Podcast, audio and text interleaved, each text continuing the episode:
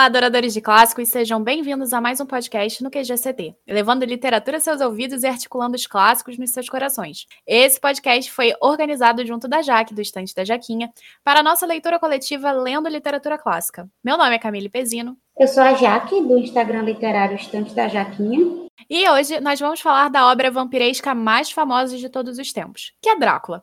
Quem vai acompanhar a gente no debate de hoje é a Laís, do Instagram Literário Colecionando Planetas. Oi, gente, eu sou a Laís, eu sou administradora do Instagram e do YouTube Colecionando Planetas, e as meninas me chamaram para elas hoje aqui no podcast. Estou muito feliz com o convite, porque Drácula é um livro muito importante, então fiquei muito feliz quando elas me chamaram. Antes de passar a palavra para Jaque fazer o resumo de sempre, que a gente ri um bocado, que tal conhecermos um pouquinho do Bram Stoker? Abraham Stoker, conhecido como Bram, nasceu em 8 de novembro de 1847 em um subúrbio de Dublin, na Irlanda. Uma curiosidade do autor é que, na sua infância, só deu os seus primeiros passos quando tinha 7 anos, por conta de uma doença até hoje desconhecida. Assim que aprendeu a andar, ele foi matriculado em uma escola privada, o que era bem raro na sua época, e em seus estudos ele era muito bom em matemática. Por isso, quando mais velho, ingressou na Trinity College para estudar e se formar nessa carreira, por mais que não tenha feito nada com a matemática. Além disso, ele era bem prestigiado e premiado na escola, colecionando títulos de atleta, até também presidente da Sociedade Filosófica, que era quase um clube de debate. Mas a sua vida começa a mudar quando conhece Harry Irving. O primeiro contato dos dois demora um pouco a acontecer, mas vê-lo atuar, já que o o Henry era um ator, talvez tenha tido um grande efeito no Stoker, porque anos mais tarde ele vai se tornar o assistente, amigo, confidente do ator. Ainda que tenha ingressado na administração pública da Irlanda, de Dublin, o Bran também dedicou parte do seu tempo a ser um crítico de teatro, embora tenha feito isso só por mero prazer, já que não recebia um centavo.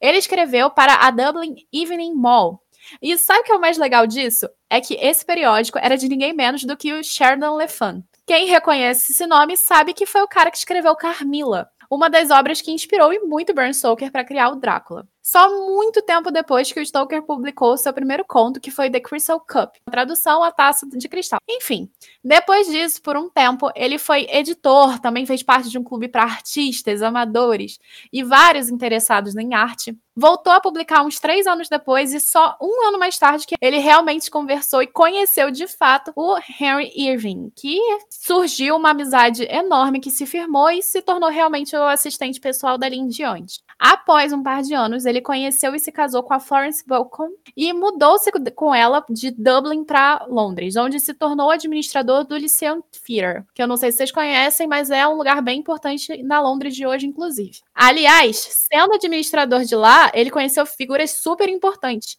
como ninguém menos do que o Arthur Conan Doyle, que é o autor de Terras da Bruma, e do famoso detetive Sherlock Holmes. Ele também fez algumas viagens, onde conheceu Walt Whitman, Mark Twain, Roosevelt, enfim. Depois de conhecer muita gente, o autor também publicou muitas coisas, mas foi só em 1897 que ele publicou o Drácula. Para quem não sabe, o nome original da obra seria The Undead, que significa o morto-vivo. Mas graças a Deus que não foi, né?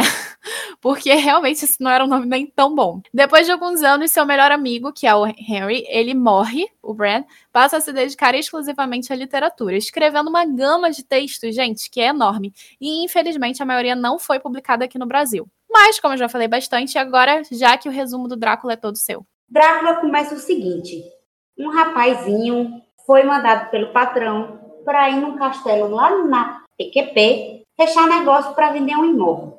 Chegando lá no caminho, ele encontra uma galera muito, muito fofinha que diz para ele: não vai não, vai dar merda, volta para casa. Aí, não, eu vou, que eu tenho que fechar esse negócio, esse negócio é muito importante. No caminho acontecem umas coisas bem bizarras, tipo uns ataques de lobo e tal. E aí, quando ele chega lá, tem um senhorzinho, até um tanto quanto simpático, que recebe ele e dá comida para ele, e bota ele para dormir num quarto legal e tal. No começo, tá tudo bem, só que vão passando os dias e o senhorzinho bizarro não deixa ele sair. E aí ele começa a ver o senhorzinho bizarro só à noite. O senhorzinho bizarro começa a escalar paredes e virar morcego. Aí ele percebe que vai dar melo, para não usar palavrão. Aí ele vai e fica doido e faz: Meu Deus, eu tenho que sair daqui, eu tenho que sair daqui. Ele é atacado por umas mulheres gostosonas lá, que são uma ruiva, uma morena e uma loira, que são as vampirescas lá do Drácula. Aí ele faz, eita, eu vou morrer agora. Aí ele escala a parede, não sei como o diabo ele faz, mas ele consegue sair desse diabo desse castelo. Quando ele sai desse castelo, ele vai bater em um, uma espécie de sanatório, convento, hospital, e o Drácula chega na Inglaterra através de um barquinho em forma de cachorro. E aí tem uma história totalmente bizarra em torno disso. E aí, a noiva desse cara que tava lá com Drácula tá com uma menina que é meio abestalhada, que chama Lucy. E essa menina abestalhada começa a ficar com uma doença muito esquisita, a perder sangue a ficar branca e anêmica, só que, tipo, muito rápido. Eles chamam um cara chamado Dr. Van Helsing, e esse Dr. Van Helsing, ele vai lá e diz, olha, isso aqui são os vampiros. Aí ele, tudo que ele faz para afastar o vampiro da Melo, porque toda hora ele faz, vou botar um colar de alho na moça. Aí alguém vai lá e tira o colar de alho. Vou botar não sei o que na janela. Aí a pessoa vai lá e tira. Tudo dá errado. No fim das contas, essa bocozinha morre. Ela é bocozinha, só o diabo. E aí eles estão determinados a matar o Drácula e começa a saga para matar o Drácula. E o Drácula pega a noiva do cabo lá do começo da história e bota uma pinta vermelha na testa dela e começa a dominar ela e fica um sururu mais monstro do mundo. E no meio disso tem um doido que come mosca, que é nojento que só diaba. E esse doido que come mosca quer se enviar o Drácula, só que aí o Drácula usa ele. E no final esse, esse cabo aí só se lasca. Eu, eu, acho que a pessoa que eu mais tenho, tenho pena nesse livro é o doido que come mosca, porque só se lasca. Eu sei que no, no frigir dos ovos se junta o, o cara que estava sequestrado por Drácula, a noiva dele, e os três pretendentes da menina lá que morreu, e o Dr. Van Helsing, para caçar o Drácula. Aí o Drácula se Bom, após esse resumo ótimo da Jaque, que inclusive eu comecei a gargalhar aqui silenciosamente com a parte do tudo que o Van Helsing faz, a coisa acontece, tipo botar o colar, alguém vai lá e tira. Bom, vamos falar o que rolou no nosso grupo do WhatsApp, bem como trazer as perguntas e as impressões dos membros do grupo. Então, vamos começar com a primeira pergunta. Drácula é uma obra epistolar, o que quer dizer que não é uma narrativa direta, mas baseada em documentos, como cartas, matérias de jornal, etc. Você gostou da escrita do Stoker? Como que você se sentiu ao ler uma obra epistolar? Foi comum? Foi fácil? Foi difícil? O livro te causou alguma sensação de medo ou desconforto? Acha que pode ser considerado terror de alguma maneira, ou melhor, da maneira que a gente considera hoje? Eu Gostei bastante da escrita do Stoker. É, foi bem novo para mim ler uma, uma obra no formato epistolar a primeira vez. Mas eu achei tão fluido porque ele não mostrou o Drácula logo de cara. Ele mostrou o Drácula na visão de outras pessoas, o que só tornou tudo mais misterioso. Eu achei uma sacada muito boa porque também conseguiu esconder um pouco as coisas da gente e revelando aos poucos. Eu achei fácil a leitura, achei bem gostosa de você conseguir pegar um ritmo. Quando você pega o ritmo nesse livro, flui muito rápido. Senti desconforto em algumas partes, porque ele sempre tenta trazer algo mais sombrio para te dar um medo. Apesar de eu não considerar o terror propriamente dito, não sentir medo, só um pouco de desconforto, porque você sente que o autor tá querendo trazer isso, mas ao mesmo tempo eu ficava, na época que foi escrito, isso deve ter causado tanto medo nas pessoas, porque eu acho que os vampiros não eram tão difundidos quanto hoje em dia, então era tudo muito novo, cada detalhe do Drácula era tipo assustador para o pessoal daquela época. Por isso que eu acho que foi considerado terror. Eu gostei do formato epistolar, não foi minha primeira experiência. Acho que Kelly é estranha epistolar, né? Porque ele traz muitas matérias de jornal eu já li também Flores para Algernon e a Corpo, que também são formato epistolar. Então, estava familiarizada com o tipo de narrativa. Eu achei a escrita do Stoker boa, só que eu tenho um problema, que ele repete demais as coisas. E, nossa senhora, toda vez que o Van Helsing fazia um negócio que dava errado, que voltava para o mesmo canto para fazer a mesma transfusão, para depois dar tudo errado de novo, era que me dava paciência. Dava vontade de dizer, meu irmão, deixa essa nega morrer logo, pelo amor de Deus, que ninguém aguenta mais esse negócio de estar tá tirando sangue. E a nega era, era Highlander, né? Então ela recebia sangue todo mundo, todo mundo era o negativo. Mas enfim, não vou culpar o Stoker, porque na época ele não tinha como saber. Acho que a nega morreu foi de. Não foi nem de Drácula, não. Foi de rejeição do sangue. Verdade.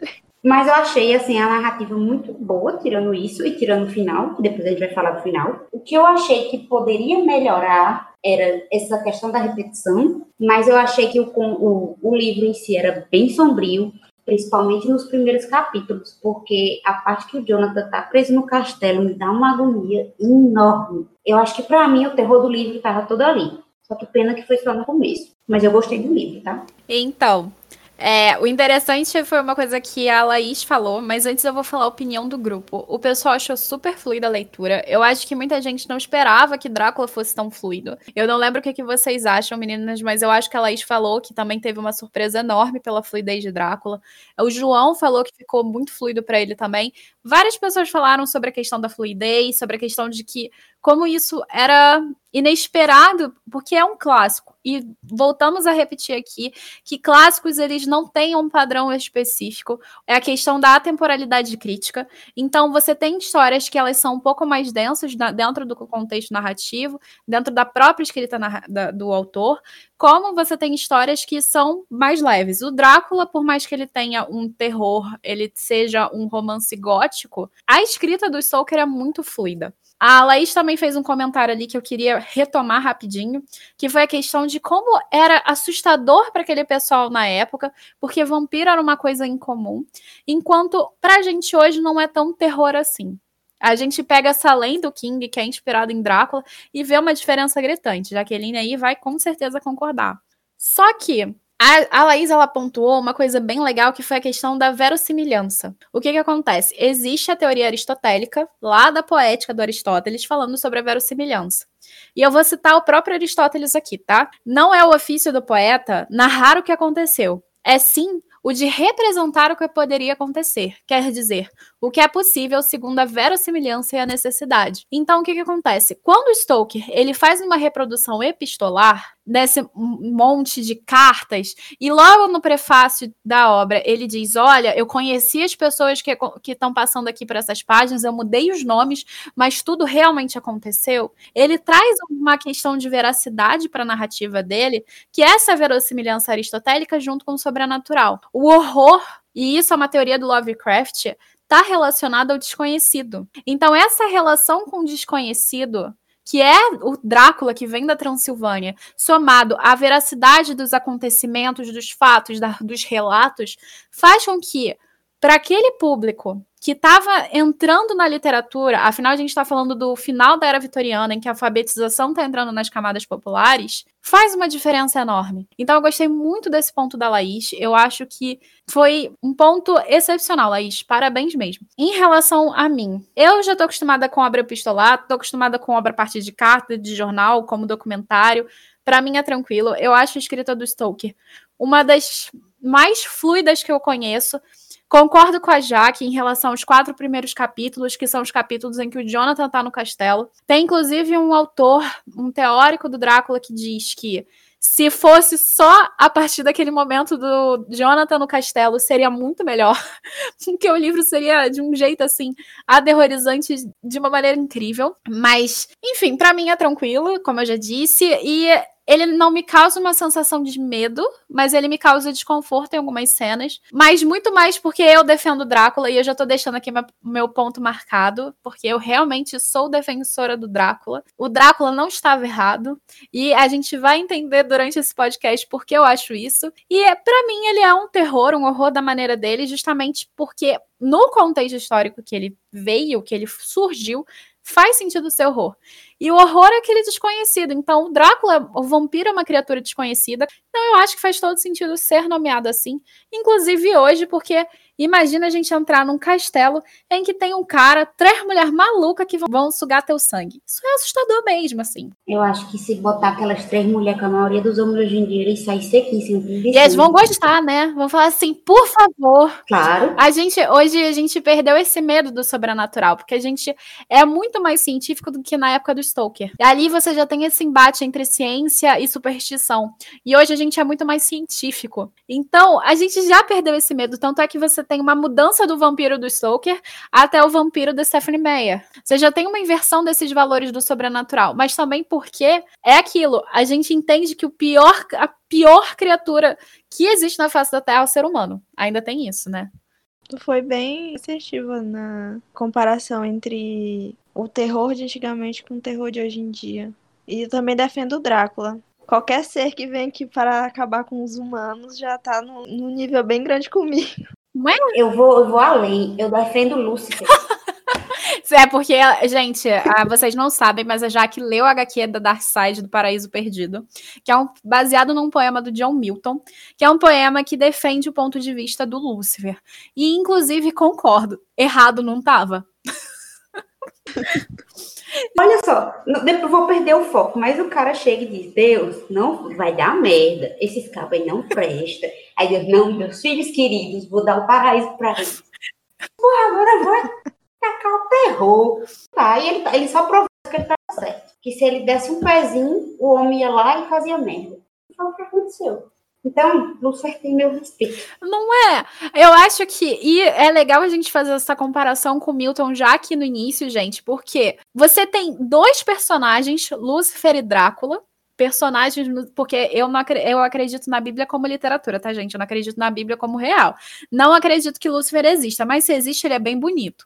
Mas a questão, voltamos aqui, é verdade, ele é o anjo mais belo. O da série.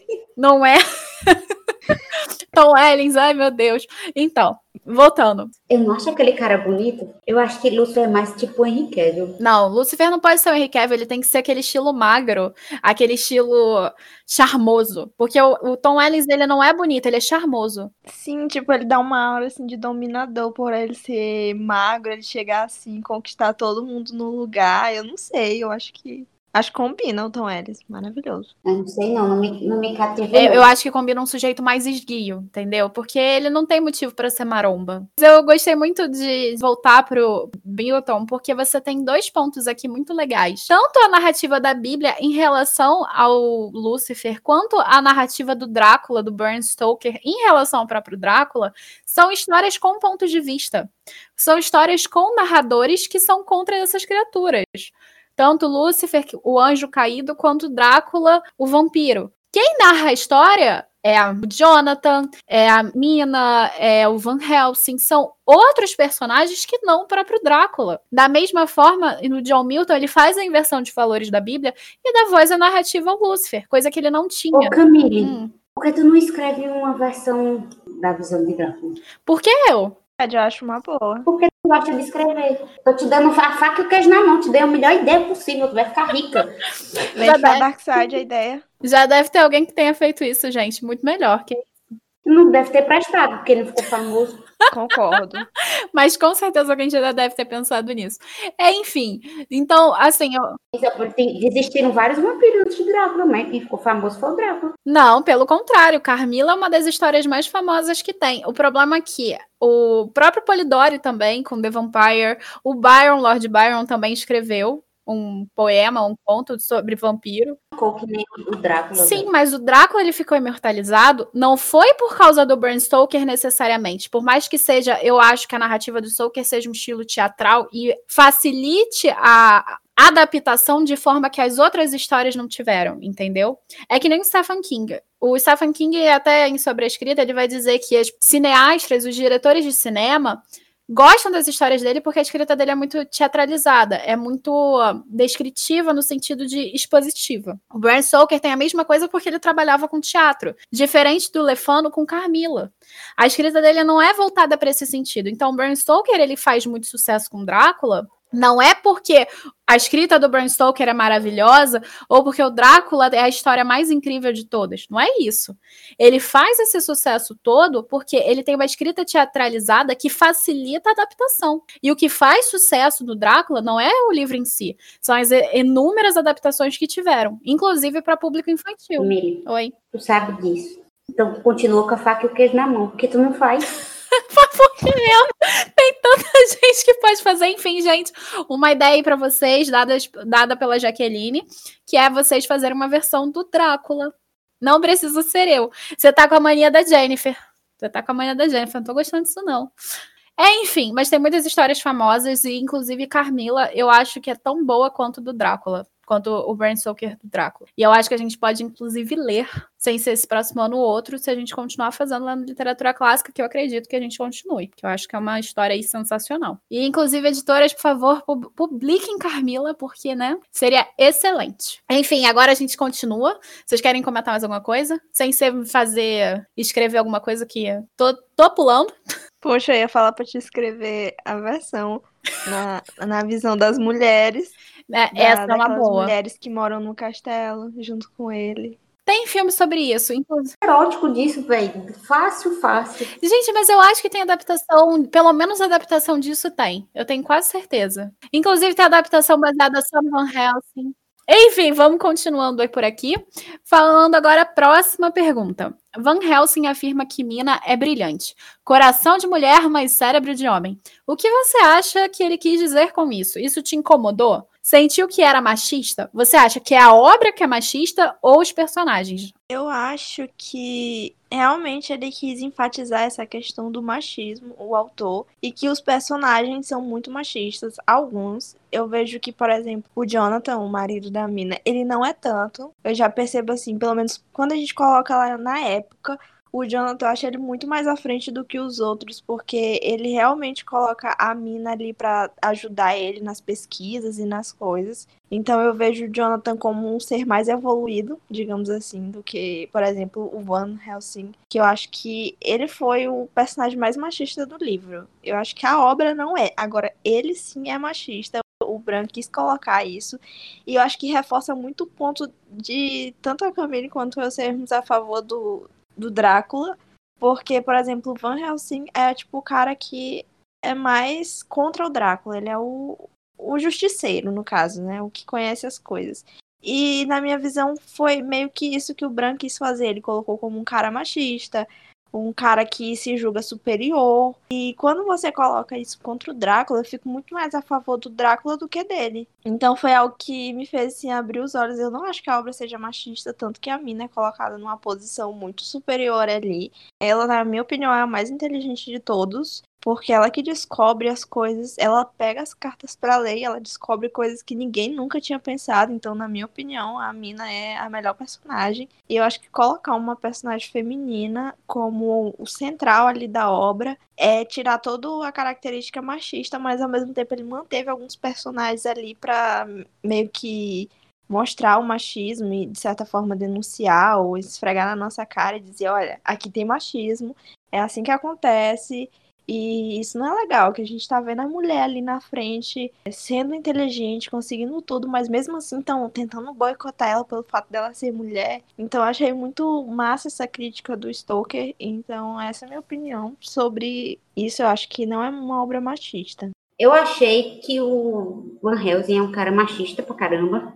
Eu achei que a obra tem muitos personagens machistas, inclusive eu achei que a Mina era muito machista porque ela está inserida no contexto de uma sociedade vitoriana que é essencialmente machista. E eu acho que a crítica do livro está justamente aí, em pegar uma personagem brilhante, uma personagem que se destaca, e colocar ela num cenário machista, em que ela é tida como a que precisa ser protegida, quando na verdade é ela que é a proteção, porque se não fosse ela, tinha todo mundo morrido.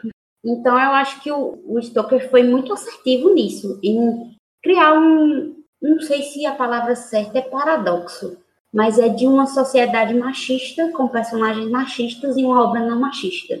Uma obra um tanto quanto até feminista, por mostrar personagens femininas tão fortes, em um contexto que isso não era tão comum. Se bem que a Lucy não era muito forte, não, mas a, a menina é. Então, no grupo, gente, a gente ficou nesse debate se ele era machista ou não.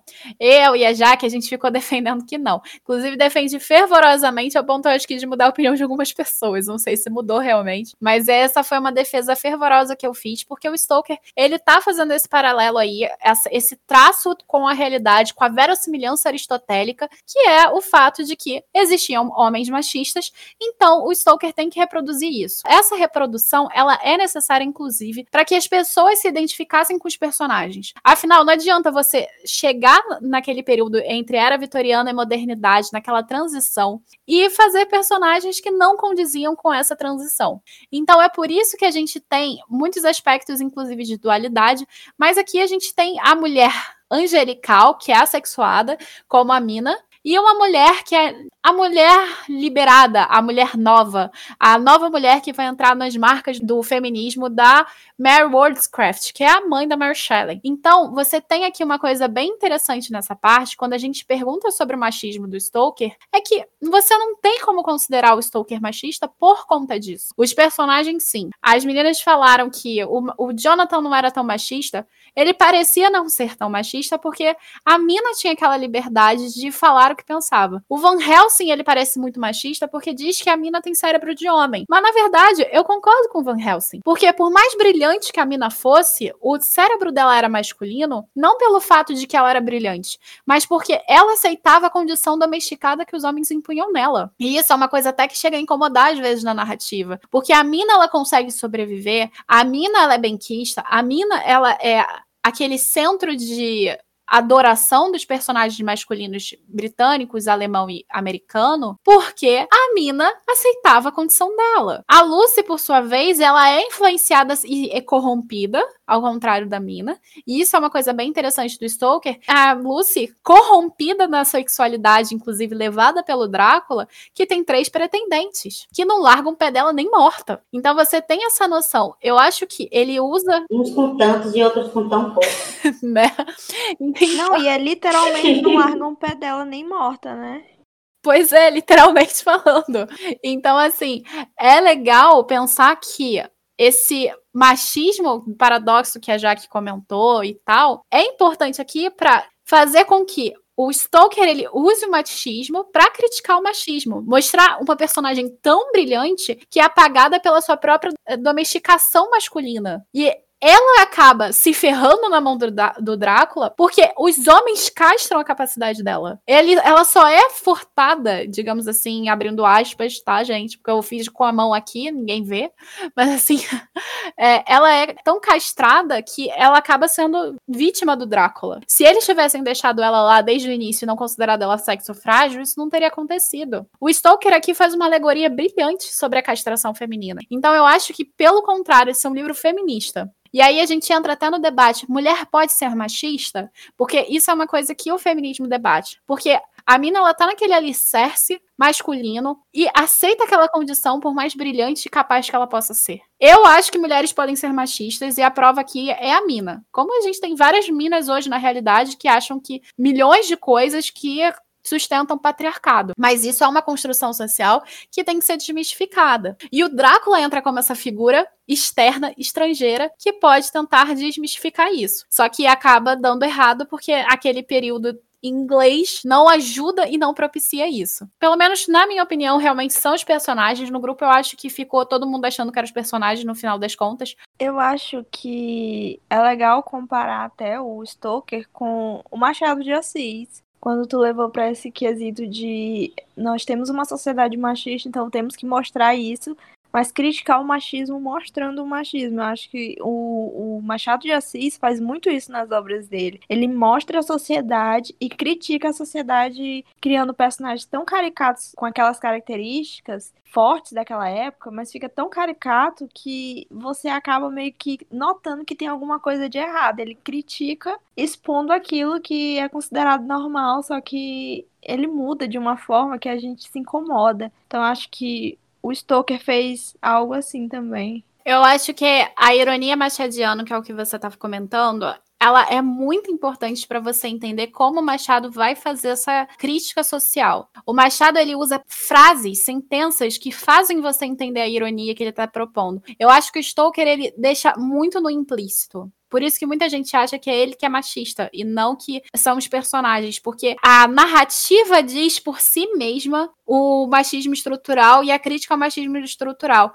No Machado, quando ele vai fazer vários pontos críticos, ele faz sempre uma sentença, uma frase que é pra zoar geral. Vamos dizer assim. Eu acho que a diferença entre os dois é essa, mas eu concordo bastante com você. A gente pode fazer essa analogia do Stoker e do Machado, usando a sociedade para criticar a sociedade. Mas muitos escritores também fazem isso, e isso é uma coisa bem bacana. Gostei do seu ponto, Laís. Gostei bastante. Continuando, vamos para a terceira pergunta. Quais diferenças vocês acham que existem entre os homens e os vampiros? Essas diferenças somente se relacionam aos poderes ou vocês sentiram mais alguma coisa ali sendo encaixada? Na verdade, eu achei que por exemplo, falando do Van Helsing, ele se mostra, ele se acha muito superior aos vampiros. E eu acho que tanto por ser algo místico e algo da crendice popular, ele acaba se colocando como superior, tanto que ele vive dizendo que o Drácula tem uma mente infantil, uma mente subdesenvolvida, que não teve tempo para se expandir, e ele se acha o iluminado esclarecido. E fez ele de trouxa várias vezes, inclusive. Né? Verdade. Bem pontuado que ele fez ele de trouxa diversas vezes, mudando o rumo das coisas e alterando as pistas. E eu acho que essa é a principal diferença, porque eles estão sempre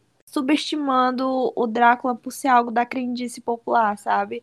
Eles sempre estão tentando transformar essas coisas que são do povo, assim, que não tem comprovação científica, para poder se sentirem superiores a isso. Eu acho que o Drácula não faz isso. Na verdade, ele tem certa parte que eu acho que ele fica até assim meio receoso, tanto que ele retorna para o seu castelo, tentando se reerguer para retornar a Londres, a Inglaterra e poder atacar de novo. Então, eu acho que essa é a principal diferença e também no tratamento com as mulheres, porque o Drácula, ele seleciona as mulheres. Tanto que tem as três mulheres no castelo dele, ele também ataca a Lucy e ataca a Mina. Então a gente percebe que ele tem essa predisposição a querer que as mulheres estejam perto dele, enquanto os homens, o Jonathan, o Van Helsing, eles estão sempre tentando tirar as mulheres, dizendo: não, vocês são frágeis, vocês não podem fazer nada, vão ficar quietinhas aqui. Então acho que o Drácula é um personagem feminista, eu diria assim, porque ele coloca as mulheres em uma evidência. Depende do aspecto. Eu acho que o Drácula, ele é muito humano no que diz respeito aos instintos. Ele tem instinto de sobrevivência, ele tem necessidade de alimentação, a diferença instintiva dele é só que ele come, ele bebe sangue de gente. Mas nesse aspecto eu acho que os homens não são diferentes. Eles só atacam coisas diferentes. Mas eu concordo com o que a Laís disse, porque eu acredito que o Drácula, ao contrário do que o Van Helsing disse, é muito inteligente e muito mais perspicaz do que os outros, as outras criaturas. Porque ele tem percepção de perigo e ele consegue raciocinar diante desse perigo. O ser humano não consegue. E a outra coisa, o Drácula ele tem uma visão muito muito à frente. Enquanto uma sociedade despreza a mulher e o papel da mulher, ele enxerga na mulher uma arma muito poderosa. Isso para mim é um diferencial, é um, uma inteligência muito superior do que a dos homens, do que homens no sentido de seres humanos. Então a diferença para mim está na inteligência, mas nos instintos não. Mas você não acha interessante que o Van Helsing vira e diz que ele tem uma mente infantil? Mesmo sendo capaz de tanta coisa e sendo tão antigo? Eu não acho interessante, eu acho prepotente. A Laís falou sobre a prepotência. E eu concordo com ela, porque eu acho que se o Drácula fosse tão infantil, só que se ele é infantil, o Van Helsing é o quê? Porque ele foi feito trouxa 500 mil vezes seguidas. Ele foi tão feito de trouxa que ficou repetitivo. Foi na parte da Lucy. Concordo plenamente. Então, se aquela mente é infantil, a do Van Helsing é do girino. Amo. No grupo, gente, o pessoal ficou em dúvida nessa pergunta. É, algumas pessoas não conseguiram responder a diferença entre os personagens vampiros e os personagens humanos. E outras pessoas concordaram com a Laís, outras falaram a mesma coisa que a Jaque. Então foi mais ou menos isso. O que eu acho a diferença crucial entre humanos e vampiros está relacionada pelo espaço social e geográfico. O primeiro, o espaço social, é que os vampiros, ao contrário dos humanos, não têm voz narrativa. E aí a gente entra na presunção do Van Helsing, a gente entra nos aspectos de que o próprio Drácula nem sequer reflete no espelho. Então, eu acho que a primeira questão a ser abordada na diferença entre eles não se relaciona necessariamente aos seus poderes, mas às suas falhas, digamos assim, não falhas, mas o que está relacionado ao mito em si, que o vampiro ele não pode se enxergar no espelho, etc, que o espelho é uma coisa maldita. Claro que isso está relacionado à mitologia, mas em Drácula, no Bram Stoker, a gente pode ver várias possíveis metáforas para isso, e a primeira é a negação da voz do próprio vampiro, coisa que os humanos têm de sobra. E é por isso que a gente entra nesse embate do sobrenatural, que cada vez mais vai sendo voltado que o monstro é o ser humano e não as criaturas sobrenaturais, como é o caso do Drácula, como é o caso do lobisomem, como é o caso do Edward do Crepúsculo, enfim. E o outro é o geográfico. Ao contrário da civilização, da sociedade civilizada pós-era vitoriana, naquele meio termo vitoriano moderno, a gente tem o Drácula, que é da Transilvânia, da Romênia, um lugar extremamente supersticioso e fora das tecnologias que são abordadas constantemente na obra. Então, você tem um espaço geográfico ali cultural que é de alguém que é estrangeiro. E estrangeiro no sentido mais amplo, que é o estrangeiro mais orientalizado, aquela parte que é muito mística e não racional. Então, você tem esse ponto. Você tem a por mais que a Mina fale ali, a Mina e a Lucy falem, são duas personagens que estão falando ali. E por mais que sejam mulheres que não têm voz dentro da sociedade, elas ainda falam alguma coisa, porque elas são daquela sociedade, coisa que o Drácula não é. Então eu acho que a diferença primordial tá aqui nesse espaço social e geográfico, bem como do que as meninas já comentaram. Então eu não vou me repetir. Então é mais ou menos isso. E para quem não sabe, muita gente suspeita que o Drácula ele seja baseado no Vlad Tepes, que foi um empalador romeno. Se eu não me engano, Drácula significa em romeno demônio, alguma coisa assim. E esse empalador, ele tinha o hábito de trespassar os prisioneiros de guerra dele com imensas lanças. Então ele era muito violento. E o Drácula tem esse teor violento é o teor do patos, da paixão. Então você tem o sangue, que é o vermelho voltado da paixão, você tem a violência, você tem tudo aquilo que é reprimido socialmente. Então a gente entra num outro patamar da questão do desejo, que eu acho que é muito importante em Drácula, que é que o Drácula, os vampiros diferentes dos homens, eles são sensuais, eles são sexualizados dentro da narrativa, ao contrário dos homens, justamente porque eles liberam os seus desejos, justamente porque a posição social e geográfica é a margem, podem liberar os seus desejos, aqueles desejos que os humanos eles tentam conter. Você lembra, vocês, não sei se vocês lembram da cena do Jonathan com as vampiras, que Mina não leia meu diário, mas eu acho que ela tem que ler, mas que não leia e não se ofenda. Tô pensando na mina corno. que você, que ela leia, mas não se ofenda, mas não tenha como impedir os desejos que brotam. E, inclusive, eu li um artigo acadêmico muito bom falando sobre essa questão do espelho, que esse artigo diz que quando o Jonathan tá naquele quarto, ele não consegue ver o Drácula, mas ele vê a si mesmo no espelho, o, o Stoker tá dizendo que o próprio problema, o mal da sociedade é o próprio homem. E é por isso que você não vê o vampiro, porque você vai ver o reflexo de si mesmo o tempo todo, que são os seus desejos que são um problema. Então isso é muito interessante, eu acho que para mim a diferença crucial tá nessa questão da posição social, posição geográfica e a questão do, da liberdade do desejo. Inclusive outra coisa legal é que na mesma época você tem o médico e o monstro, que é outra obra que vai falar sobre essa dualidade. Então, é outra leitura que a gente tem que fazer, Jaque. Outra leitura que a gente tem que fazer só em 22 agora. É só em 22 agora.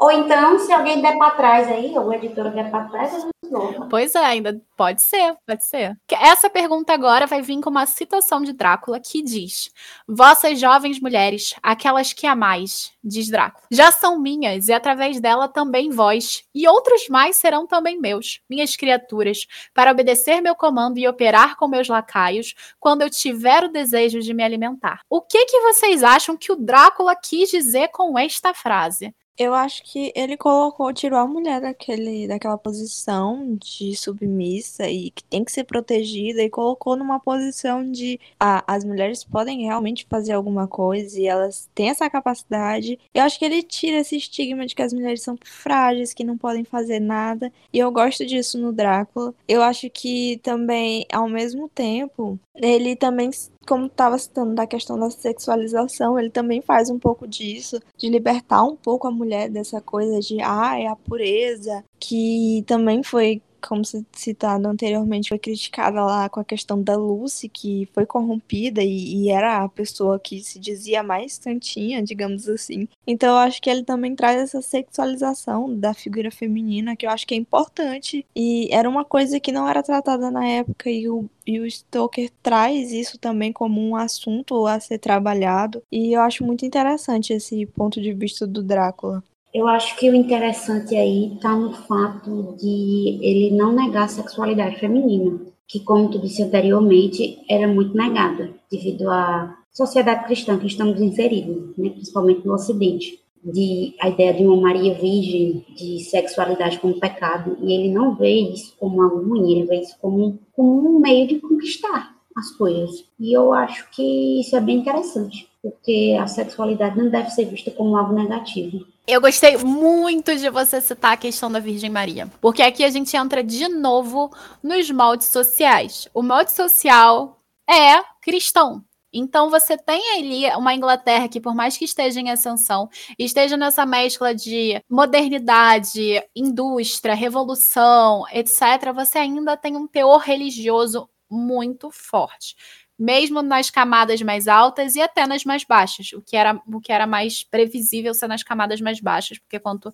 mais problemas sociais você tem, mais você é religioso. Isso é um estudo, inclusive. Não sei se vocês sabiam, mas fica aí a dica. Podem pesquisar. Pois bem, eu Adorei essa fala porque é bem isso. A gente é categorizado com dois polos: a Virgem e Madalena. Madalena é rechaçada porque era prostituta, mas se converte a Jesus Cristo. E a gente tem Virgem Maria, que a Virgem Maria é a santa. Então, as mulheres elas têm que seguir a imagem imaculada da Virgem Maria. E o Stoker, como a Laís vai falando, vai desmistificando isso dentro da história. Ele trabalha a sexualização feminina. E o Drácula é essa potência que vai trazer a voz e sexualidade das mulheres. Por mais que você ainda tenha a figura marcada masculina do Drácula, mesmo na Transilvânia, ordenando as vampiras, as vampiras elas ainda estão num patamar acima do Jonathan, por exemplo, naquela, naquele embate que tem. Então, quando o Drácula vem e diz que vossas jovens mulheres, aquelas que mais ama que amais, já são minhas,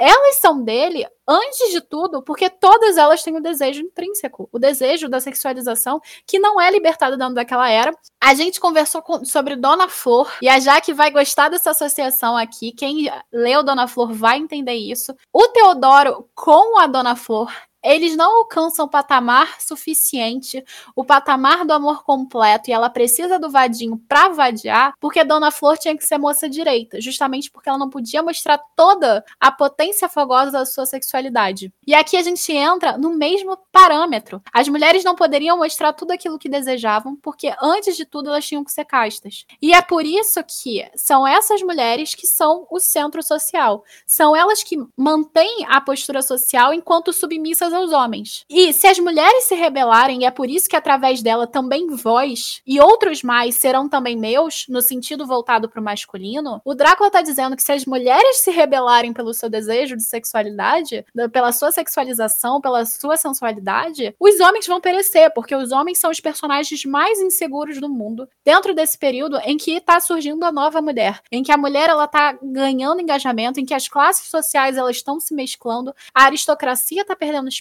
Então, é muito interessante. E é por isso que os homens têm que obedecê-lo, ou seja, os homens eles têm que levar a sexualidade deles também em conta. O Drácula ali, ele é o simbólico da sexualização e ele é o simbólico da liberdade daquilo que era castrado. Essa fala é maravilhosa justamente porque põe a mulher no centro de tudo, mas também põe que todas as pessoas elas têm desejos e esses desejos são reprimidos socialmente por uma gama de regras que podem acabar sendo arbitrárias. E é legal e interessante pontuar também que naquela época em que o Bram Stoker está escrevendo e está em Londres, o que que acontece? Existiam duas Londres, existiam duas Inglaterras. A primeira Inglaterra era aquela caixa que seguia a tradição da era vitoriana, da pureza, e a Inglaterra, que o subúrbio tá ali fervilhando, que a prostituta tá indo pra rua, que os bares estão lotados. Entende? Então, assim, você tem essa dualidade. É a Londres suja, né? É a Londres suja. Então você tem essa dualidade crescendo ali. E de novo a gente volta ao médico monstro, porque isso era um padrão da época. Era uma dúvida entre das pessoas que estavam ali na época, trabalhando dentro delas mesmas essa dualidade. E o Bram Stoker com Drácula, ele traz isso muito forte. E é por isso que essa crítica é tão atemporal. Porque até hoje a gente está preso nos nossos desejos e nos padrões que a sociedade impõe pra gente. Principalmente a mulher. Então é por isso que Drácula tá aí até hoje. Eu achei bem interessante que ao associar o Drácula à sexualização, né, à sexualidade, a gente também tem que ele é associado ao que é errado, o que é pecado, o que é ruim, tanto que ele usa a hóstia sagrada e várias coisas da igreja para combater o Drácula. Então acho que também dá para fazer essa associação de que a sexualidade, a sexualização, tanto feminina quanto masculina, era combatida pela igreja, sabe? Pelos símbolos sagrados. Então acho que traz isso também, remete. É, mas é isso mesmo, sabe por quê? Porque o símbolo da hoxa é o corpo de Jesus Cristo. Se a hoxa é o corpo de Jesus Cristo, você tem uma simbolização ali que diz que o catolicismo, a cristandade, aquilo ali tudo está sendo influenciado para você ser um bom homem, entende? Uma, ou uma boa mulher. O pilar social maior da cultura era a religião. Tanto é que a igreja até hoje não paga imposto, entende? Então você está coberta de razão. Que realmente é isso. A igreja ali é o pilar, e é, e é, esse pilar. Tanto é que a hóstia da marca Testa da Mina, a hóstia e a, a reza, afasta o Drácula, o crucifixo, tudo isso são símbolos religiosos que afastam o mal. E o mal, ele tá nessa simbolização do desejo, porque você tá indo contra os padrões. Então faz todo sentido. Muito bom ponto, Laís. Enfim, continuando, o que vocês acharam do discurso científico dentro da obra? Acharam interessante? Para vocês, por que a Mina e os outros homens usam mais o método científico, enquanto os cidadãos da Transilvânia usam a superstição? Que eu acho interessante dentro da obra que eles apelam muito para o discurso científico, mas ao mesmo tempo a gente tem a transfusão sanguínea acontecendo de uma forma sem nenhum teste, nem nada. Tanto que a Jaque até brincou que, que a Lucy morreu não foi do Drácula, foi porque deu alguma rejeição no sangue. E eu acho que é bem isso. Mas ao mesmo tempo, eu vejo que eles consideram naquela época, né, nessa época de transição, a gente tá passando por isso, um momento histórico, em que a ciência ela é considerada o ápice. Então eles acreditam que usando o método científico e fugindo das tradições ou dessas superstições, eles estão sendo seres mais evoluídos. Na opinião, é, tudo que é científico surgiu das superstições, surgiu da tradição, surgiu uma forma de tentar explicar ou, ou de tentar associar essas superstições a alguma explicação mais palpável, porque o homem gosta disso, o homem não gosta de ser surpreendido ou de ter uma fé ou algo assim, eles gostam de a gente gosta de ter uma segurança. Eu acho que é legal ele, o Stoker fazer esse paralelo entre a ciência e os mitos, porque o Jonathan mesmo poderia ter ter se livrado do castelo do Drácula se ele tivesse escutado as pessoas lá no começo falando para ele, olha, não vai, ser é arriscado. Mas não, ele achou que aquilo era besteira, não confiou e acabou dando em tudo que aconteceu. Então, eu acho que é interessante ele botar esse ponto também da crítica a essa glamorização excessiva do cientificismo, sabe? E deixar as tradições tanto de lado. Eu acho que ele quis trazer que a gente tem que sim ter os nossos nossas superstições, porque é legal, ou então respeitar quem tem, e ao mesmo tempo ter esse teor mais científico. Só quero defender o Stoker aqui, que ele escreve Drácula em 1897 e o Carr ele só descobre os tipos sanguíneos que as transfusões de sangue matavam em 1901. O Stoker morreu lá para 1910, 1912, então ele deve ter se revirado ali muito porque, né, descobriu porque as pessoas morriam e ele não podia mais mudar no livro porque estava lá, né? Ou ele só simplesmente cagou, né? Pode ser isso também. Ele usou a crendice versus o método científico para criticar a sociedade vitoriana da época, que estava vivendo um período muito intenso devido à Revolução Industrial. Então, a Inglaterra meio que estava se sentindo superior, porque ela estava bem à frente quando, na verdade, muitos dos problemas não iam ser resolvidos através do, do, método científico. E eu acho que ele também quis criticar a questão da colonização, que a Inglaterra estava subjugando em muitas áreas, né? A época da Segunda Revolução Industrial também foi a época que a Inglaterra teve mais colônias. Eu acho que tudo isso é uma grande crítica. O legal é que eu acabei de pensar numa coisa, o Stoker ele não é inglês, ele é irlandês. Então, talvez essa questão do estrangeiro dê para ele um olhar tanto do estrangeiro como Drácula tinha, como também do estrangeiro que critica uma posição social emergente de uma sociedade nesse sentido que a Inglaterra ela estava na primeira do ranking de economia mundial. Então, eu acho que esse argumento que você usou é muito bom mesmo. Eu acho que faz bastante sentido com uma possível proposta da obra, sim. Inclusive, eu tomei para mim agora.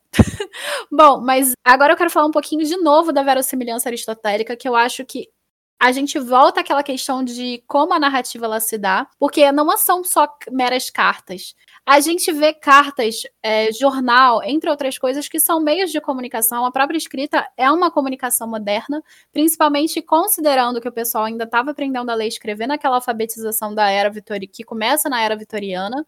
Então, isso já é um recurso moderno.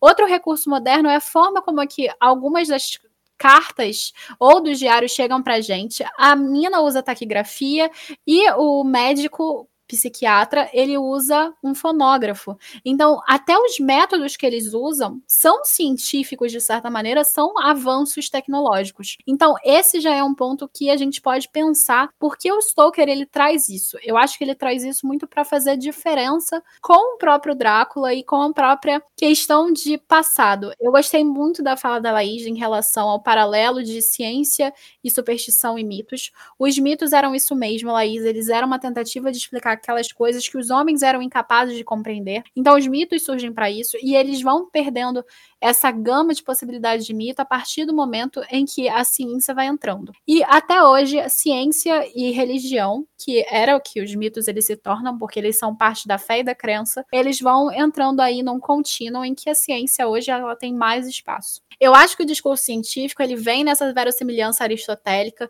que vai trazendo toda essa gama de discursos científicos. Ele, o Stoker ele usa e abusa como métodos, por exemplo, da psicanálise, como hipnose, entre outros, que fazem com que esse meio científico ele tenha um espaço ali muito maior do que em outras obras. E ao mesmo tempo em que ele faz isso, e isso é muito interessante, ele faz uma promoção científica.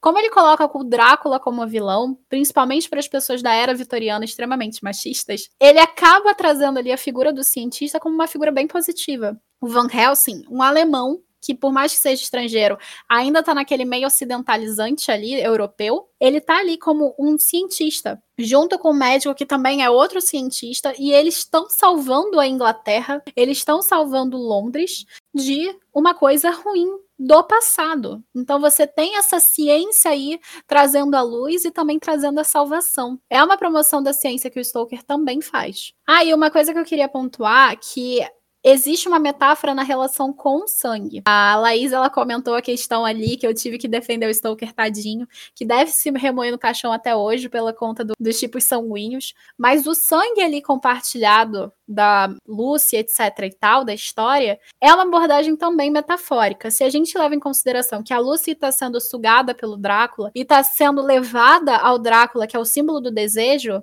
o sangue em si que o Drácula toma da Lucy é o sangue também do grupo. Então, o Drácula. E aí a gente entra de novo na fala anterior que os homens são levados pelas mulheres, está também na Lucy.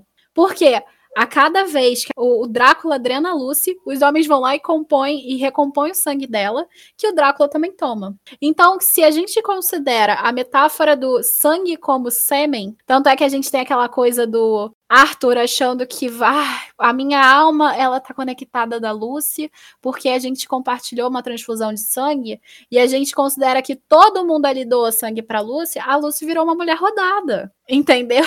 Vem essa metaforização na questão do sangue. E isso faz com que a Lucy ela entre no patamar do desejo, da sexualização elaborada pelo Stoker ali junto com Drácula, muito mais do que a Mina chega a entrar, porque você não tem transfusão para Mina, você tem transfusão para Lucy, mas para Mina você não tem. Então essa também é uma diferença entre as duas, da domesticada e daquela que vai ser levada pela sexualidade do Drácula, justamente pela questão do sangue. E o legal aqui é que o sangue ele entra nesse símbolo metafórico porque antes das transfusões de sangue, dessa possibilidade de transfusão de sangue, o sangue era uma marca da aristocracia, porque o sangue azul, etc e tal, tá relacionado a isso. Então você não podia ter esse partilhamento sanguíneo.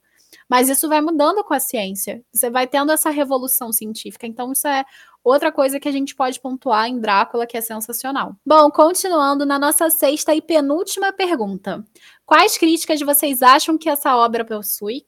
E vocês conseguiram sentir algo psicológico ao ler Drácula? Se sim, o que, que vocês sentiram? eu acho que ele, ele faz bastante crítica, eu acho que foi uma obra bem importante, e eu gosto de pensar que ela seja uma obra que é considerado um clássico, porque é uma obra que eu, eu acho mesmo que seja atemporal e que é muito importante que a gente leia para conseguir captar tudo isso, toda essa essência de tudo que ele quis trazer.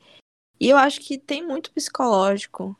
Eu acho que o terror de Drácula é mais um psicológico, tanto que quando a gente fala lá que as cenas mais aterrorizantes era do, do Jonathan preso no castelo, a gente vê muito terror psicológico, porque ele tá ali, ele não sabe o que ele vai encontrar, ele não sabe o que, que tem dentro da, da casa, ele vai investigando, vai entrando nos quartos, vai entrando na, na capela e, e ele vai encontrando as coisas. Então, acho que é muito o que ele acredita que tem por trás daquilo, o desconhecido. Eu acho que o Drácula é baseado nesse tipo de terror, no terror psicológico.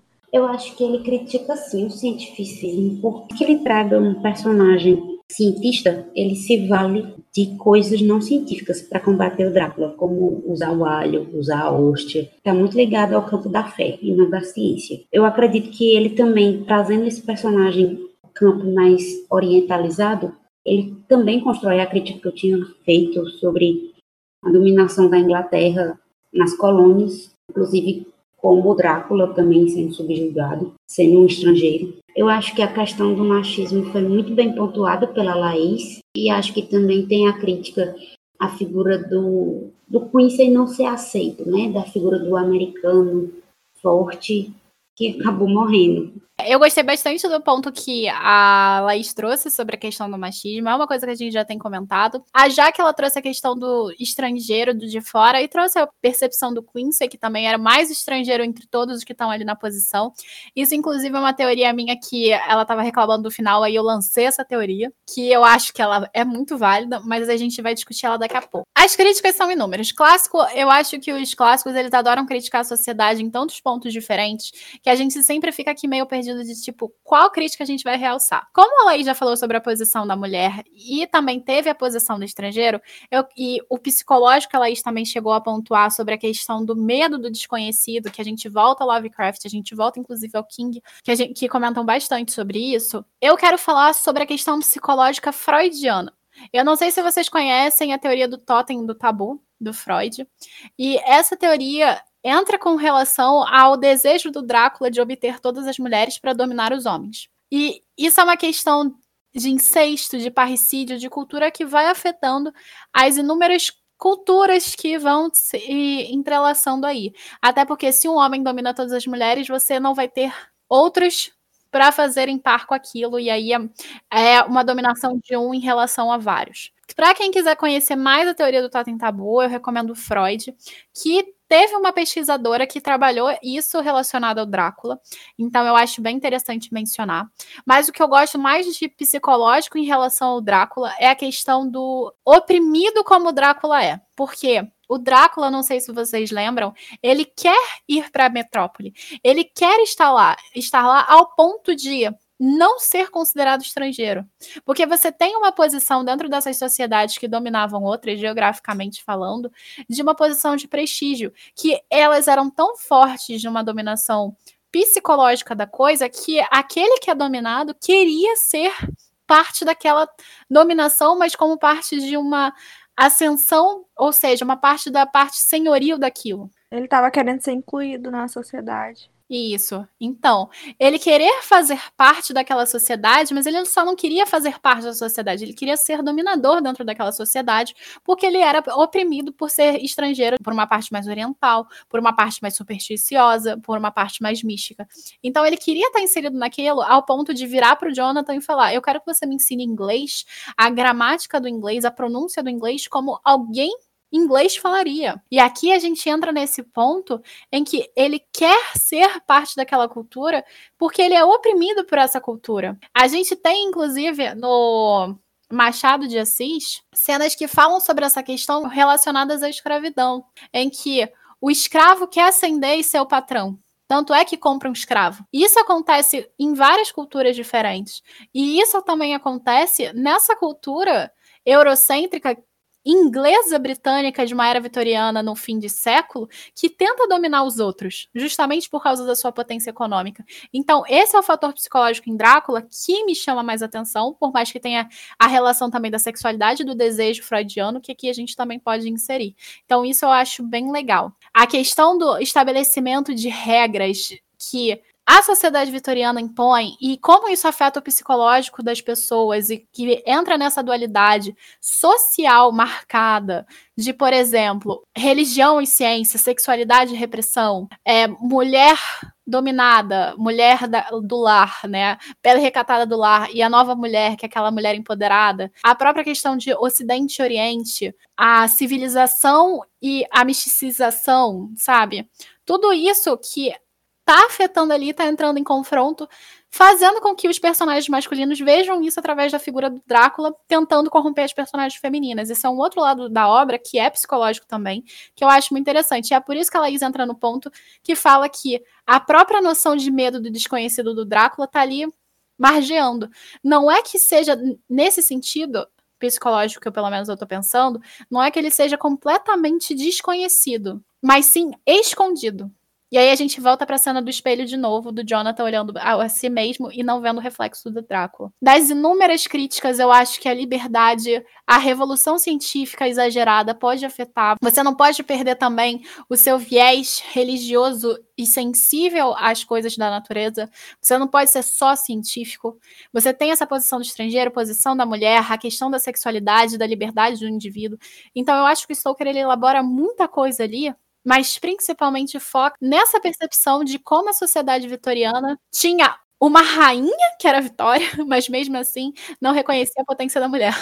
E isso eu acho uma coisa muito interessante. Eu só queria dizer que eu achei muito parecido quando tu falou dele ser o estrangeiro, querendo estar ali no meio das pessoas que o oprimiam sendo incluído, eu lembrei muito do Brasil mesmo, que a gente sempre tenta estar tá incluído no estilo de vida norte-americano, que as pessoas endeusam tanto que esquecem de ver os problemas por trás daquilo e sempre acham que é superior, sabe? Então acho que às vezes o próprio oprimido ajuda a permear essa opressão. Ele mesmo se coloca nesse lugar de achar que o outro é superior, sabe? Interessante isso, achei que parece muito com a gente. E é por isso que a crítica é temporal. Você tem a mina sendo dominada pelos homens, mesmo ela sendo mais capaz que todos eles. O Drácula sendo muito mais inteligente, sendo considerado infantil porque vem de uma cultura que é menos privilegiada, ou seja, menos benquista diante da sociedade eurocêntrica, até porque Transilvânia ela tá naquela margem oriental, então você tem essa mudança de padrão e a gente tem uma narrativa voltada para ponto de vista. E isso é muito interessante porque mesmo os jornais eles são britânicos, os diários eles são de britânicos, eu não lembro do Quincy falando nenhuma vez na narrativa. Vocês lembram disso? Que teve um. Não narrando mesmo, mas a única vez assim que eu vi ele se manifestando mais foi quando ele disse que viu um morcego saindo do prédio.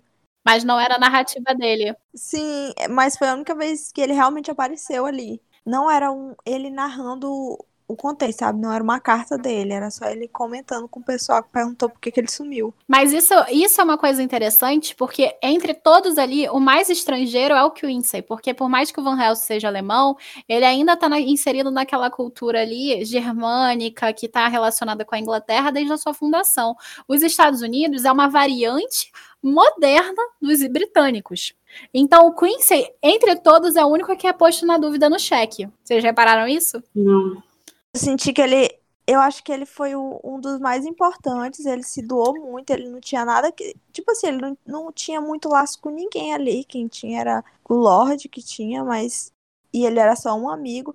Mas ele se envolveu a ponto de morrer por isso. E no final ele até diz que ele ficou feliz, né, de ter morrido por uma causa que, ele, que eles conquistaram. Só que ele não tem nenhum destaque no decorrer da obra. Mas por que você pensa que eles não têm esse, ele não tem esse destaque? E a Inglaterra domina o gringo. Sim. Ela, os Estados Unidos era colônia da Inglaterra, não é Então meio que mostra a superioridade inglesa quanto ao, ao americano. Ele tá sendo o mais dominado, no caso. E também eu acho assim que eles estavam querendo dizer que queriam incluir, de certa forma, o americano, mas mostrando ali que estava sendo incluído sobre o poder deles. Tendo só o espaço que eles queriam dar, entendeu? Mas eu acho interessante a gente mostrar essa posição geográfica do Quincy, porque você tem três britânicos, uma britânica, você tem um alemão que tá ali pertinho, você tem a Romênia, que é um pouco mais abaixo, e os Estados Unidos, que é do outro lado. Geograficamente falando, você tem evoluções diferentes dentro do mapa mesmo. Imagina um mapa, abre o mapa mundi, você tem um cara de um outro continente. O romeno, ele é oriental, é, mas é, tem um outro que é de um outro continente, falando ali que, por mais que tenha influência da Inglaterra, já fala de um jeito diferente, já tem expressões próprias e vai mudando aquela perspectiva. E você tem aquela revolução, porque os Estados Unidos está começando a engatinhar nesse período histórico. Então, uma diferença que faz com que os britânicos e os americanos, norte-americanos no caso, não se reconheçam linguisticamente. E o, o Bram Stoker deixa isso destacado na narrativa, que ele fala engraçado, que ele tem gírias engraçadas. A Lucy comenta isso com a Mina em carta bem no início. Então você tem uma posição geográfica que influencia que ele seja mais, é mais estrangeiro dentre todos ali do grupo. E é por isso que o Quincy morre. Quando isso acontece, você já tá negando, e eu tô adiantando a próxima pergunta, você já tá negando aquela evolução também. Então, essa é outra crítica que o Bram Stoker faz, que há desconfiança naquilo que vai ser moderno, como há desconfiança naquilo que é passado o pessoal da era vitoriana, naquele fim de século de dúvida, quer se manter no status quo. Isso é uma coisa que o Stoker faz brilhantemente, e é uma crítica que ele faz à sociedade vitoriana. Isso eu acho incrível. Bom, e é por isso que a gente vai para a última pergunta, e eu quero saber o que, que vocês acharam do final do livro. Comparando Drácula com as derivações da obra que vieram depois, vocês esperavam alguma coisa diferente? Na verdade, eu até estava comentando mais cedo com a Camille que, gente, eu tava vendo, tava escutando o livro do Drácula por audiolivro no YouTube e a narração foi tão boa, tão bem feita, que eu não senti que o final do livro foi ruim. Tirando a morte do Drácula, que eu achei que foi muito fácil. Fora isso, ficou tão bem ambientado, porque era a personagem da Mina narrando esses atos finais. E a moça que dava voz pra Mina, ela tinha uma expressão na hora de, de narrar ela falava com uma angústia, ao mesmo tempo uma urgência, e colocava alguns efeitos sonoros. Eu me senti na cena. Eu achei incrível a perseguição e tudo mais. Eu fiquei encantada. Até se alguém quiser começar a escutar audiolivros, eu é, indico muito esse do, do Drácula, porque é bom mesmo a narração. Por isso que eu gostei. Eu acho que isso influenciou muito eu gostar desse final. Mas eu acho que o Drácula morreu muito fácil. Eu queria que ele tivesse lutado mais, não sei. E eu também não gostei tanto da morte do Quincy, porque eu me apeguei a ele. Eu achei ele incluído, mas eu gostei dele por algum motivo. E eu fiquei triste com a morte dele, não queria que ele tivesse morrido. Eu preferia muito mais que o Van Helsing tivesse morrido, porque ele que puxou todo mundo ali pra, pra roda. Eu acho que eu esper... o que eu esperava de diferente era só o tipo de narração, porque ela ia pistolar. E eu não sabia que era assim. Eu esperava que eu ia abrir o livro e ia começar a falar do Drácula em si, ou que seria uma narração em terceira pessoa. E eu fiquei muito surpresa com isso. Então, basicamente foi isso. Mas eu gostei do final, só esses dois pontos que, que eu não curti. É, eu não gostei do final. Eu tenho falado com Camille, ela tem apresentado a teoria do Quincy e tal. Eu ainda não gostei que o Quincy morreu, mas que eu entenda porque o Quincy morreu. Não gostei. Eu entendi também a ideia que o autor quis dar, mostrando o ponto de vista da mina na hora de encerrar o livro, mas eu achei que cortou muito barato. Então, para mim, ficou monótono. Eu acho que o Drácula morreu muito fácil. Eu esperava mais ação, eu esperava uma coisa mais sangrenta. Eu acho que poderia ter sido encerrado o livro com algum outro ponto de vista, mesmo que fosse concomitante ao da mina, tipo, falando os mesmos fatos ao mesmo tempo, só que numa versão mais eu acho que Drácula foi muito importante para influenciar muitas obras, obras ruins e obras boas. Não vou entrar em detalhes das ruins, porque não quero ser polêmica, mas eu recomendo muito que vocês assistam Castlevania, que é uma animação da Netflix baseada em um jogo, que tem como pano de fundo a vida do Drácula. Lógico que altera muitas coisas, né? mas eu acho que vale muito a pena, até porque ele tem essa ação que eu senti saudade no Drácula. Eu queria fazer um ponto antes de eu entrar no meu ponto de vista. E o pessoal do grupo, gente, também não curtiu muito. Eu fiz uma baita defesa. O João, ele mudou muito da perspectiva dele, ele aumentou a nota dele. Acho que eu não sei se eu fiz a Jaque aumentar a nota. Tem uma outra teoria, e agora eu vou perguntar sobre ela e sobre a questão da morte do Drácula em si. É, você reparou, Jaque, na diferença da violência da morte da Lucy para a morte do Drácula? Quando a Lucy morre, eles cortam cabeça, eles fazem um auê. No Drácula não tem isso. E não só ela, mas das outras mulheres também, das outras vampiras, né? Uhum. Que ele enfia a estaca, diz que Sim, elas gritam muito, que sai sangue pela boca. E o Drácula enfiou duas faquinhas, acabou. Virou pó. Vocês repararam agora nisso?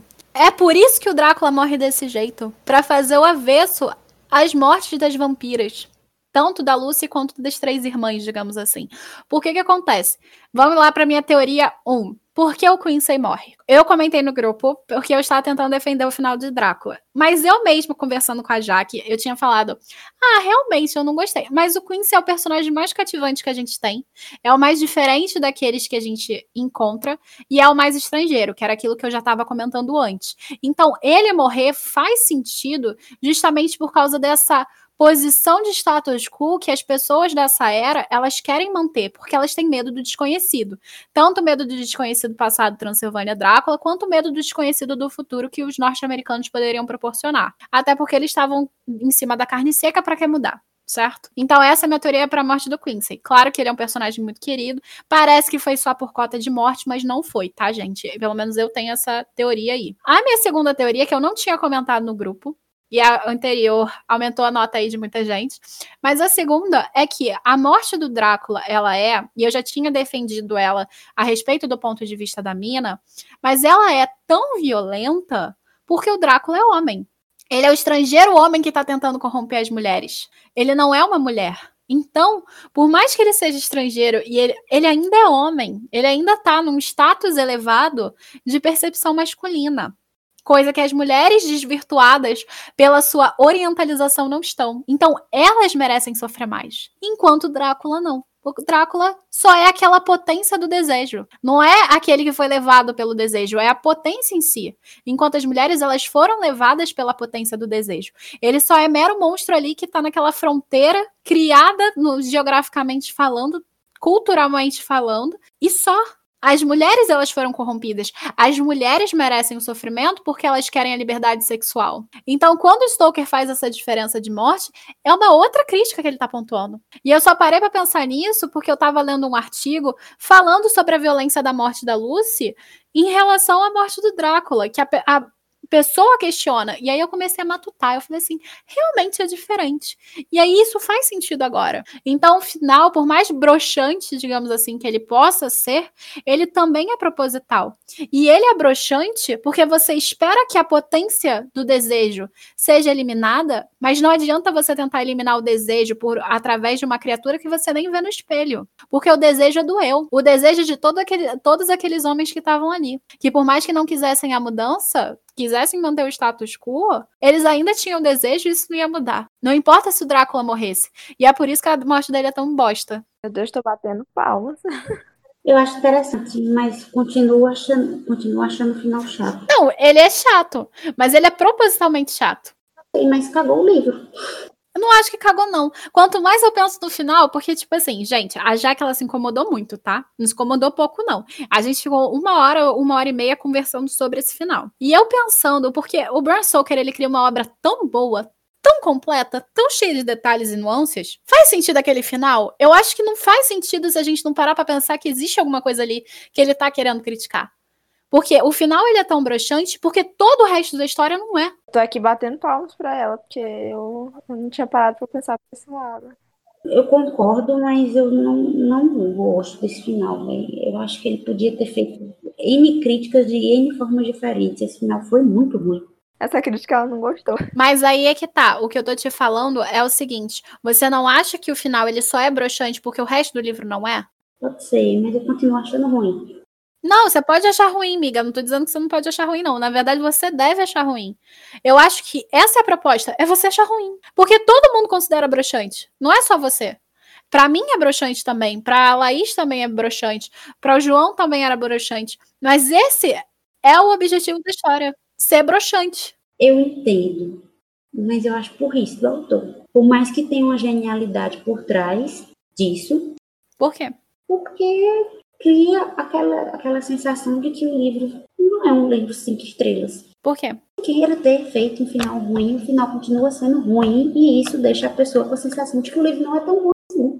E por que você acha que ele queria deixar essa sensação? A crítica dele, para criar uma genialidade por trás da história, não sei o quê, mas não você já parou para pensar que ele queria que você sentisse o que as pessoas reprimidas naquela época sentiam? Que a vida poderia ser muito melhor se você tivesse mais possibilidades, mas você só tem aquela? Sei, mas eu continuo com a sensação que o livro faltou. Eu tenho uma sensação, porque eu assisti muitas outras coisas do Drácula, que tem umas, por exemplo, um Castlevania da vida, que tem muito mais ação, muito mais sangue, muito mais brutalidade, final não me entregou isso e eu gosto disso. Então você está dizendo que a sua sensação não está relacionada ao final do Drácula pelo Drácula, mas aquilo que você viu da adaptação do Drácula. É, está relacionada ao, ao, ao, ao cultural que a gente tem de que da ação que tem por trás da figura do vampiro. E isso, isso me frustrou. Eu acho, pensando agora nesses pontos, que realmente foi um quase um tiro no pé do autor ele fazer essa crítica no final.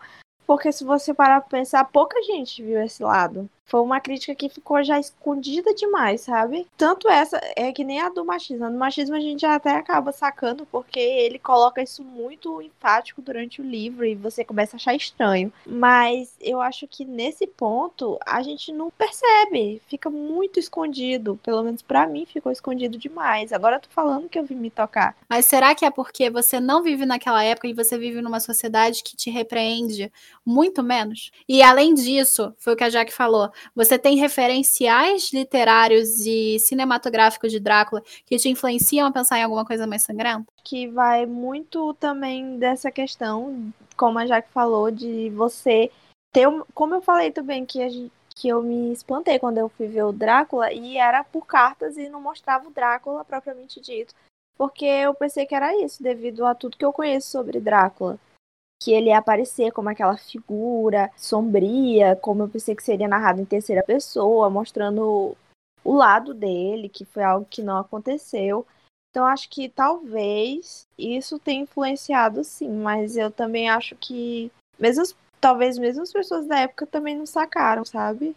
Isso, eu acho que foi muito arriscado dele nesse quesito, porque a sensação que você tem mesmo é que ficou faltando mais na morte dele a sensação que dá é que ele queria terminar logo o livro. Se vocês acham que as pessoas não entenderam na época, o que vocês acham que Drácula se tornou um clássico que é? Influenciou tanta coisa. Acho que talvez as pessoas da época não entenderam e mesmo assim fez sucesso por ser algo inovador. Já foi falado aqui antes, era algo novo falar sobre Drácula, não era algo tão exposto, então isso meio que atiça a curiosidade das pessoas nesse quesito.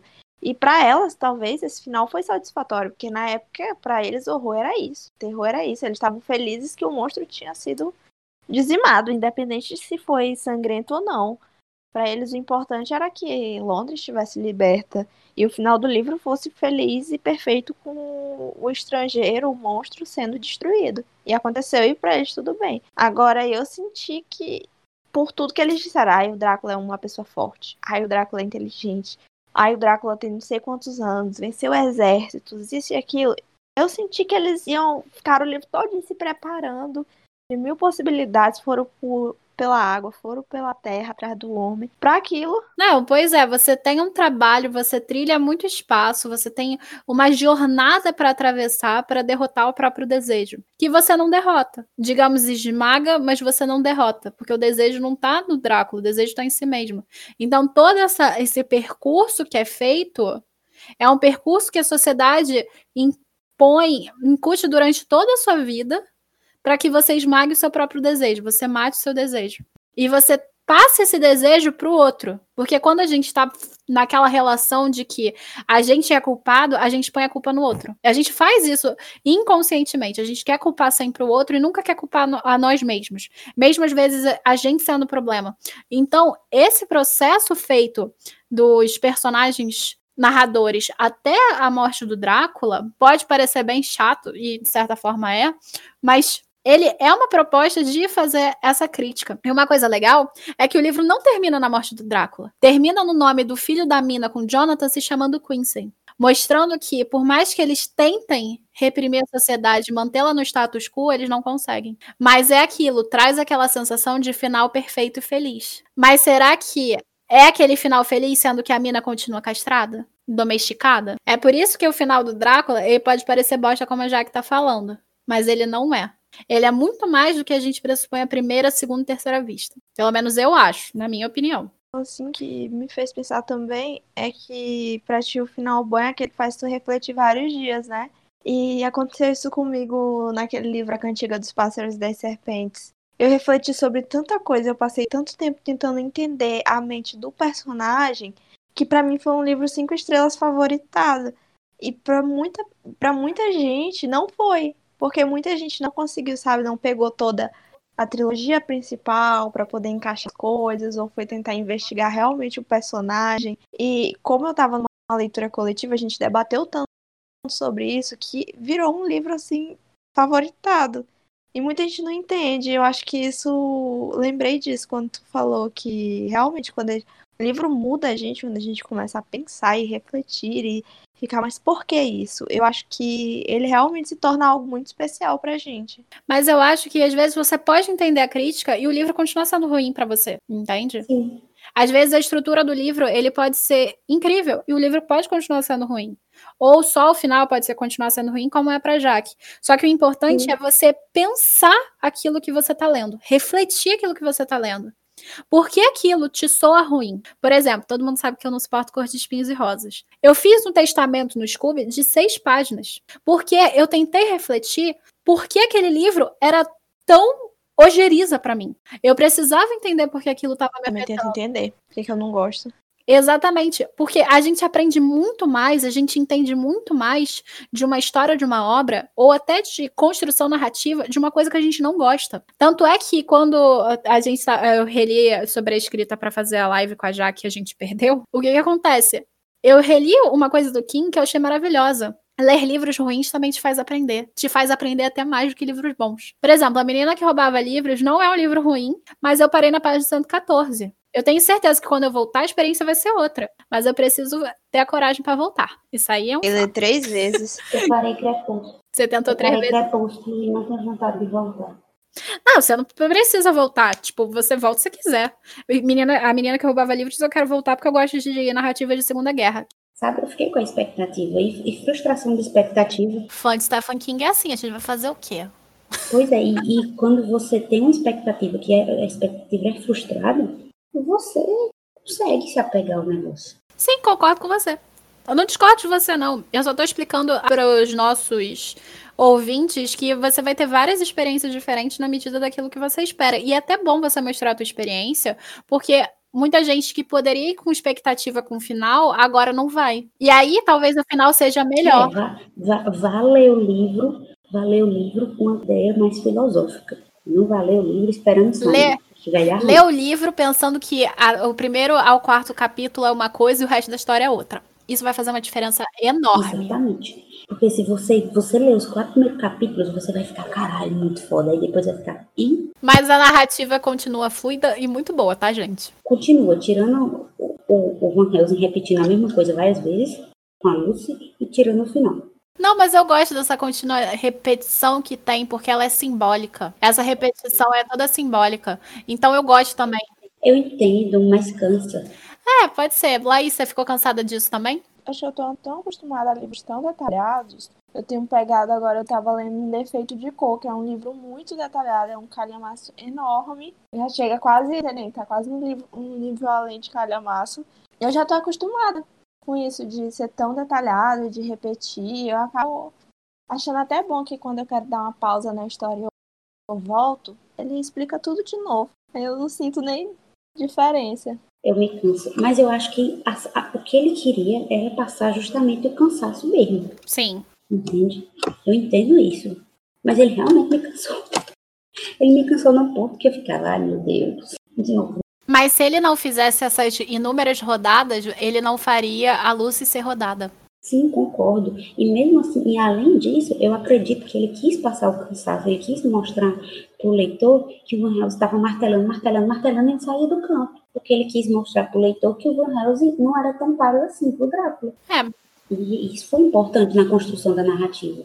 Do mesmo jeito que no cemitério é importante a construção da narrativa, o médico lá andar até o cemitério de um jeito que você fica, o capítulo não vai acabar não, mas é aquela coisa, a intenção é cansar e cansou. Eu vou ser honesta, eu não tive essa sensação de cansaço, não. Mas pode ser porque é releitura também. É por isso que eu tô falando, tem experiências diferentes. A Laís disse que não se incomodou, a Jaque disse que se incomodou, e para mim, que era a releitura que eu tava. Se bem que eu não me incomodei, eu não lembro de ter me incomodado nisso na primeira vez que eu li Drácula, não. O final me incomodou sim. Mas agora, repensando em Matutão no final, ele, me ele se torna cada vez mais legal para mim entende? Mas assim, antes eu tinha a mesma impressão que você. Talvez numa releitura você veja de modo diferente, pode ser. Ou não, às vezes você vê do mesmo modo. Isso aí é muito relativo. Outro livro que eu subi a nota depois foi Frankenstein. Frankenstein é perfeito. É meu xodó. Falar mal vai sair daqui na porrada. Tô brincando. Não, mas Frankenstein é meu xodó mesmo. Porque Frankenstein, eu me sinto muito mais monstro do que eu me sinto estrangeira como Draco. Eu acho que Exato. eu favorito uma história por sentimento, mas não por estrutura, entendeu? Por exemplo, o Hobbit. O Hobbit, uhum. ele é legal, mas ele, ele é legal no sentido, assim, de estrutura. Mas eu amo o Hobbit, porque faz parte de uma coisa muito, muito importante para mim.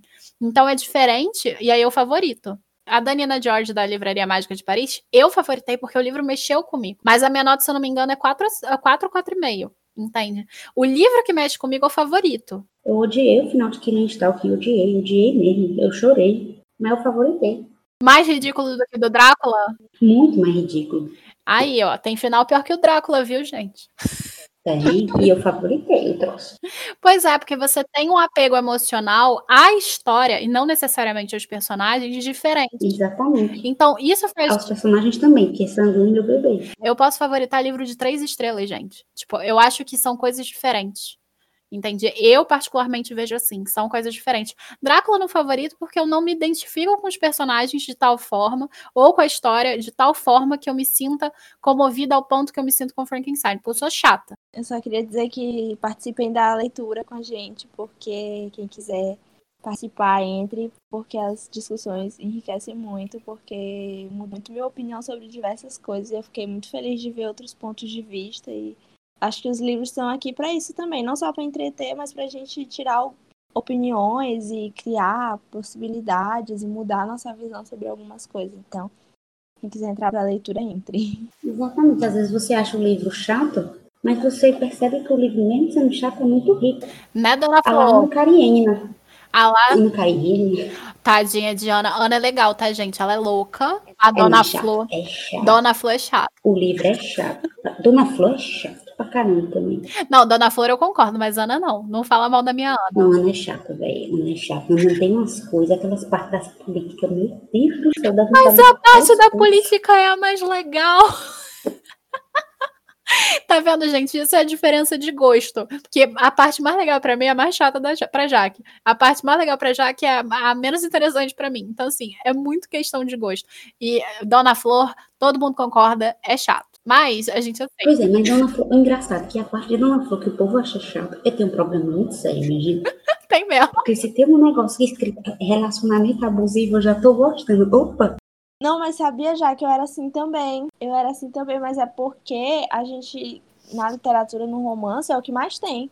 É difícil tu achar. Eles romantizam muito isso, tipo, ai, o é. homem é charmoso porque ele tá sentindo ciúme, essas coisas, e depois, sei lá, a gente acaba. Ruim é quando você leva isso pra sua vida, sabe? O que a Laís falou sobre a questão de que a literatura romantiza o abusivo é verdade. É por isso que a gente aceita muita coisa. A literatura ela era escrita por homens e ela continua influenciando mulheres durante muito tempo, até porque quem lia essa literatura de romance escrita por homens eram mulheres. E quando as mulheres começam a escrever, elas fazem a reprodução desse relacionamento abusivo que elas viam e era mastigado para elas. Então, essa reprodução continua até hoje. A gente não tem como dizer que não. Ah, que ciúme bonitinho, nossa, poxa. Também não é só isso, é muito mais profundo, sabe? Essa coisa de relacionamento abusivo, porque eu mesma assistindo Friends, a gente vê o Ross e a Rachel o relacionamento deles é horrível. Sim, mas era normalizado naquela época. E hoje a gente ainda tem resquício disso. E eu, assi eu assisto com raiva. Enfim, gente, as perguntas do grupo foram essas. Eu espero que vocês tenham gostado desse podcast. Vou deixar as meninas se despedirem de vocês. Então, gente, foi isso. Foi um prazer discutir Drácula. Foi um prazer brigar com o Camilo no final. A gente fez por outra briga mesmo. Mas o nosso relacionamento é baseado nisso. Como assim? Em discussões. Não, mas é, não foi briga. Foi de, debate saudável. Debate saudável. Eu acho que uma das poucas coisas que a gente concorda é Naruto. Mas enfim. eu agradeço demais. Eu convido vocês a lerem com a gente os clássicos. Ano que vem vai ter ainda projeto, vai continuar e vai ser top. Esse ano a gente ainda vai ter mais três leituras, porque em dezembro a gente vai ter duas leituras. Eu deixo o convite para dezembro, que é Persuasão e Encontro de Natal. Persuasão da Áustria e Encontro de Natal do Dickens. E é isso, e me sigam lá no Instagram para mais conteúdos literários e falar de Naruto também, que eu falo muito de Naruto lá. Tem que acabar de assistir Naruto pra gente gravar um podcast sobre Naruto. E, gente, vale lembrar que o, o Instagram dela é o Estante da Jaquinha, tá? Que ela esqueceu de falar. Gente, eu já tava muito feliz quando as meninas me convidaram para fazer parte do podcast. E agora eu tô mais feliz ainda por ver o rumo que as discussões tomaram. Foi enriquecedor para mim. E eu espero que tenha sido para vocês também. Eu quero agradecer muito as meninas pelo convite. E a vocês, né, por terem topado estar aqui e aproveitar para fazer meu merchan, me sigam lá no Instagram, arroba colecionando planetas. E é isso. Eu já tô seguindo a Laís. Eu também. Sigam também. Enfim, gente, foi isso. Muito obrigada pela presença de todo mundo. Esse podcast foi do Drácula. A Jaque já comentou, o próximo vai ser sobre o conto da Aya. E depois a gente vai ter Persuasão, e também um conto de Natal especial, porque a gente gostou muito da leitura de David Copperfield, o grupo inteiro se empolgou demais. Então, é isso. Bom, um beijo para vocês, classicistas, e até a próxima. Tchau, tchau.